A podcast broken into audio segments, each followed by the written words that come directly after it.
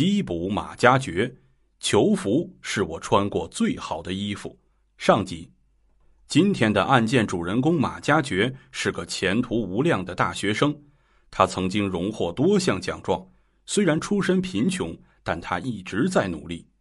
然而，他也是三天锤杀四人的杀人凶手，被害者还是住在一个寝室的同学。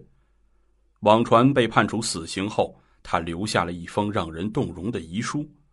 下面，我们就从这封遗书入手，共同去探知马加爵的杀人心理，走进今天的大案纪实。马加爵遗书：春城的春天下着雨，有着一丝凄寒的风。我望着生锈的铁窗，想起了我可怜的父母。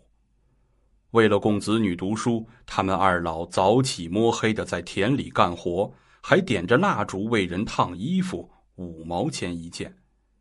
那次我母亲掉了一百块钱，她心疼的说：“那是烫了两百件衣服赚来的钱呐。”我看着母亲伤心的样子，把自己做苦力赚来的一百块钱丢在地上，对母亲说：“妈妈，你的一百块钱在这里。”妈妈露出了一丝苦笑。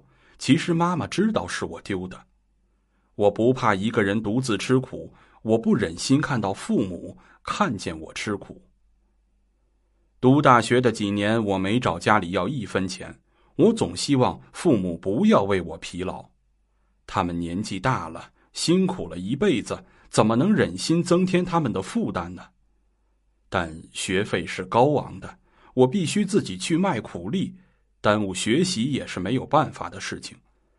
我一个人默默的做苦工，我一个人偷偷的一天只吃两个馒头。冬天其实我更怕冷，因为我是南方人。但是为了节省洗热水澡的几块钱，我整个冬天都坚持洗冷水澡。我冷得直打哆嗦，我微笑着对同学们说：“我们年轻人需要锻炼身体呀。”那天我没有鞋子穿。我不好意思去上课，直到学校发了点救济，我才买了双便宜的拖鞋走进了课堂。我们家一直很穷苦，我在穷苦中长大，我从小就体味到了家庭的艰辛。幼小的我便心疼父母的辛苦，只想通过一双小手减轻父母的一点点负担。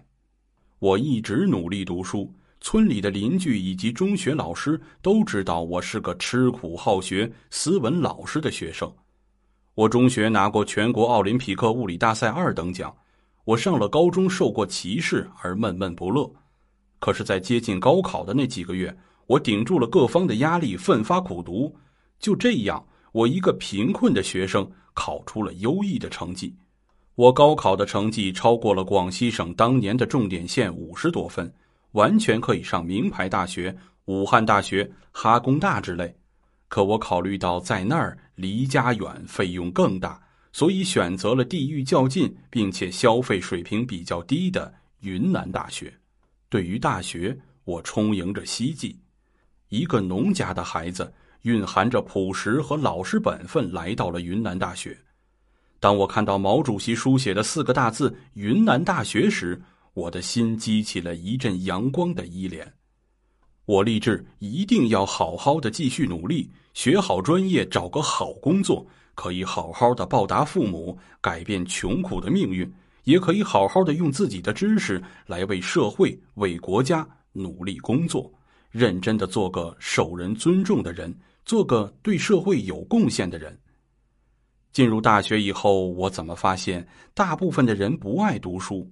每天晚上谈女孩子，哪个女孩子性感漂亮，哪个女孩子更爽。有钱的同学则大胆的找起女朋友来，大摇大摆的在学校旁边租房子同居。大家都爱玩电脑游戏，大家都嘲笑我是个土包子，这个不会，那个也不会。于是我为了和同学打好关系，也学会了玩电脑游戏，并且由于我的天生智商还可以。玩游戏也比他们更厉害，我也逐渐的热衷于玩电脑了。我还用自己打工的钱以及借了的部分钱买了台旧电脑。我很大方，我的电脑同学们随时都可以玩。我很希望和同学们和睦相处。时间很快，大学过了几年，我寒假、暑假基本都不回家，都在昆明做苦工赚钱。我还未及父母，爸爸妈妈，我在云大过得很好，老师还经常约我去他们家做客呢。其实我每次说这样的话，心里都是虚的。我有时候没钱，就打一份饭吃上两天，经常一天吃两个馒头就过去了。我从不怕苦，也从不怨恨谁。我更没有因为没钱而想到去偷去抢。我很坚强，我为自己感到骄傲。我对得起父母，对得起我自己，我也对得起同学，我对得起社会。可是总有那么一些同学会有意无意的歧视我，有时候说的那些话让我很伤心。他们觉得我的穿着打扮很怪，他们觉得我的举止很怪。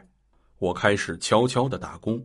我不想被人家看成异类，好在我有几个好老乡、好同学，这样我才能够不去理会那些同学的歧视和人格蔑视。大学很多男生都在大胆的追求自己喜欢的女孩子，很多男生都谈恋爱了。我在这种氛围下，加上几个同学的怂恿，也大胆的写了一封情书，交给了我暗恋许久的一个女孩子。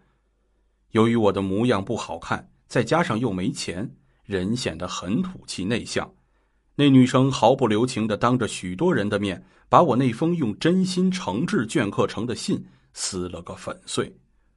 我只是内心痛苦了下，我并没有怨恨谁，我只是觉得自己确实条件不行，配不上他。